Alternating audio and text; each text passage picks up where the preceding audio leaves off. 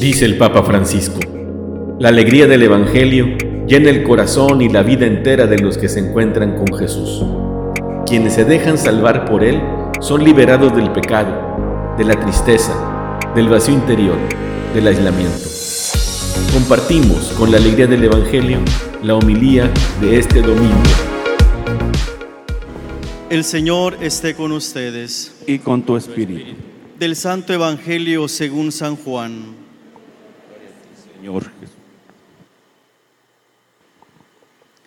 En aquel tiempo Jesús dijo a sus discípulos, El que me ama cumplirá mi palabra y mi Padre lo amará y haremos en él nuestra morada. El que no me ama no cumplirá mis palabras. La palabra que están oyendo no es mía, sino del Padre que me envió. Les he hablado de esto ahora que estoy con ustedes, pero el consolador, el Espíritu Santo que mi Padre les enviará en mi nombre, les enseñará todas las cosas y les recordará todo cuanto yo les he dicho. La paz les dejo, mi paz les doy. No se la doy como la del mundo. No pierdan la paz ni se acobarden. Me han oído decir, me voy, pero volveré a su lado. Si me amaran, se alegrarían de que me vaya al Padre, porque el Padre es más que yo. Se lo he dicho ahora, antes de que suceda, para que cuando suceda, crean. Palabra del Señor.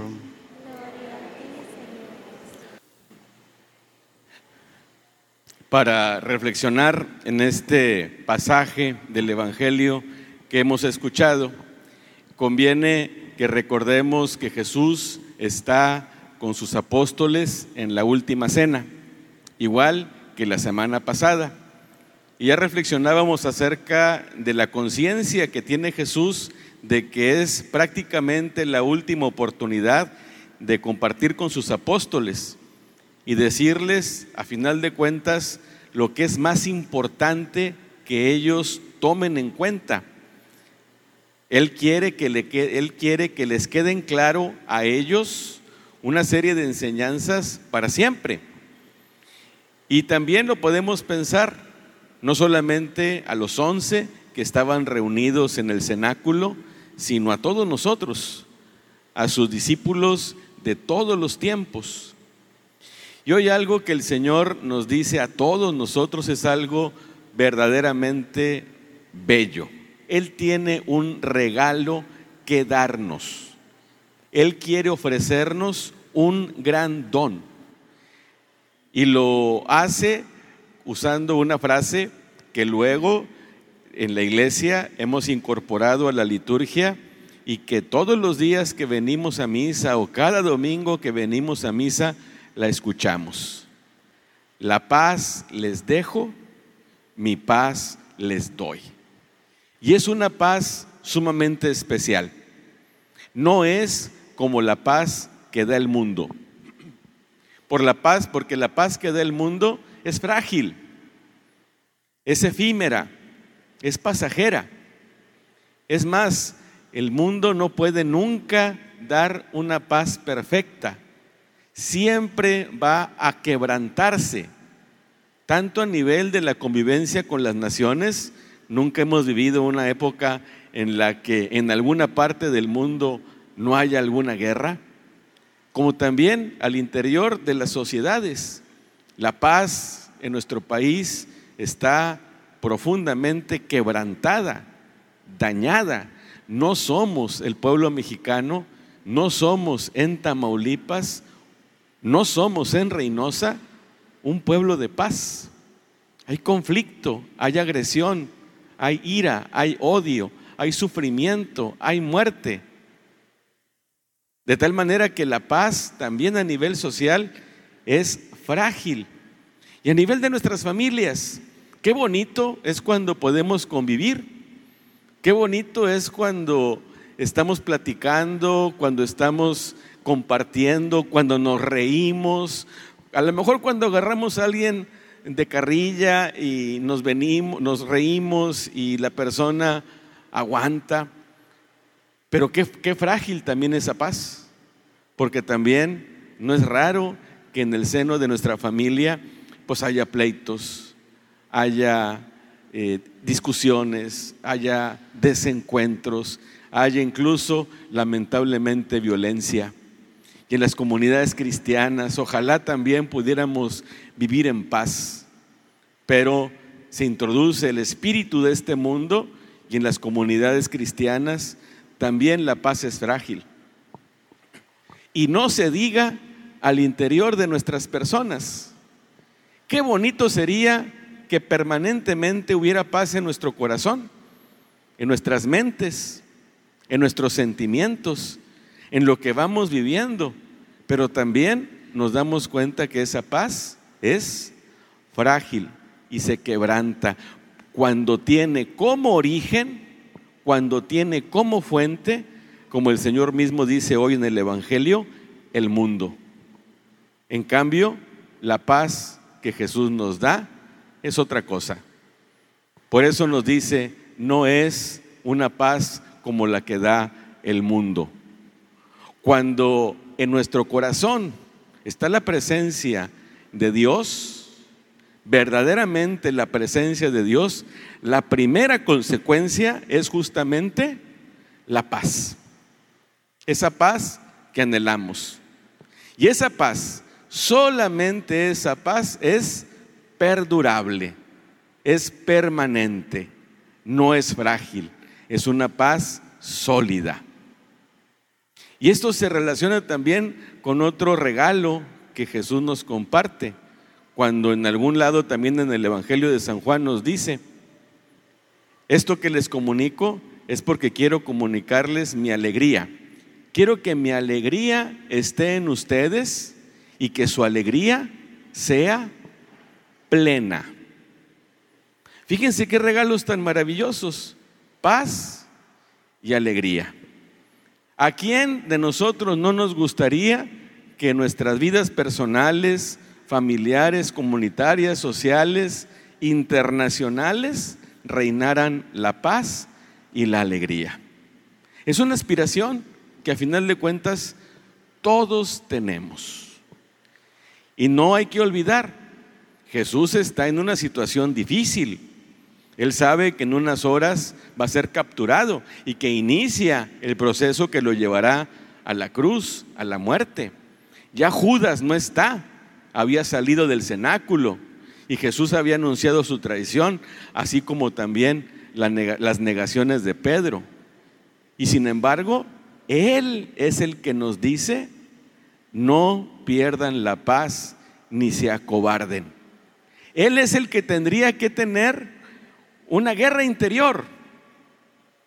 Y sin embargo, por las palabras de Jesús, aunque está por enfrentar esas situaciones tan difíciles, tan dolorosas que lo llevarán a derramar su sangre, en su corazón ¿qué hay? Hay paz y hay alegría.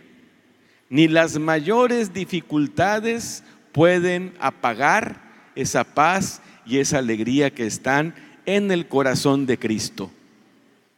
Por eso Jesús dice, no pierdan la paz ni se acobarden. Yo creo que ganas no le eh, faltaron a Jesús de echarse para atrás. En unas horas va a decir, Padre, si es posible, aparta de mí este cáliz. Me quiero echar para atrás pero no se haga mi voluntad, sino la tuya. Le atoro, le entro, no me echo para atrás, no tiro la toalla.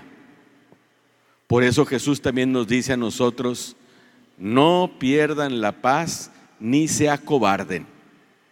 Y ese de veras es un regalo que podemos tener y que proviene solamente de Jesús. Y dice a final de cuentas la razón por la que quiere darnos esa paz. Dice, el que cumple mis palabras, mi Padre lo amará. Y vendremos a hacer en él nuestra morada. El Padre y el Hijo vienen a nuestro corazón. Y dice también, les voy a mandar al Paráclito, al Espíritu Santo, y Él les va a enseñar todo lo que han escuchado de mí. La presencia de Dios Padre, de Dios Hijo y de Dios Espíritu Santo está en nuestros corazones, está en el núcleo mismo de nuestra existencia. Y si Dios Padre, Dios Hijo, Dios Espíritu Santo están en nuestros corazones y somos casa de la Santísima Trinidad, no habrá nada que pueda perturbarnos. No habrá nada que nos vaya a cobardar. No habrá nada que apague la lucecita de la alegría y de la paz. Y también como Jesús y siguiendo su ejemplo, podemos enfrentar las dificultades sin perder esa paz y esa alegría. No es difícil que nosotros en nuestra vida diaria enfrentemos algún tipo de dificultad y estemos pasando por situaciones difíciles. En este momento, ojalá que esta palabra de Jesús que ha resonado en la lectura del Evangelio y que voy a repetir, cada uno de nosotros, cada uno de nosotros la escuche como dirigida a nosotros mismos. Que tú la escuches como dirigida a ti. No pierdas la paz, ni te acobardes. Échale ganas. No solamente yo, mi Padre y el Espíritu Santo estamos contigo. No te vamos a dejar. Habitamos en tu corazón. Tu corazón, tu vida es nuestra casa. Ahí estamos. No te sientas solo, no te desesperes.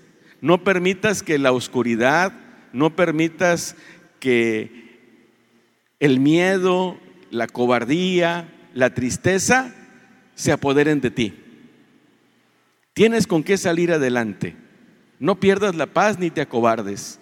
Yo te doy una paz que no puede dar el mundo. Recibe esa paz que Jesús te quiere dar y que Él mismo nunca perdió. Y que Él mismo también nos enseña a vivirla como Él la vivió, enfrentando la realidad como se presentó y siempre con un espíritu de paz, de valentía y de alegría. ¿Por qué? Porque todo radica en el amor. Nosotros amamos al Padre, Él nos ama. Igual que Jesús ama a su Padre y lo ama. En el contexto del amor no hay por qué temer. Ojalá que estas palabras realmente vayan fortaleciendo nuestra vida y vayan dejando esta luz de esperanza que el Señor quiere que nunca se acabe.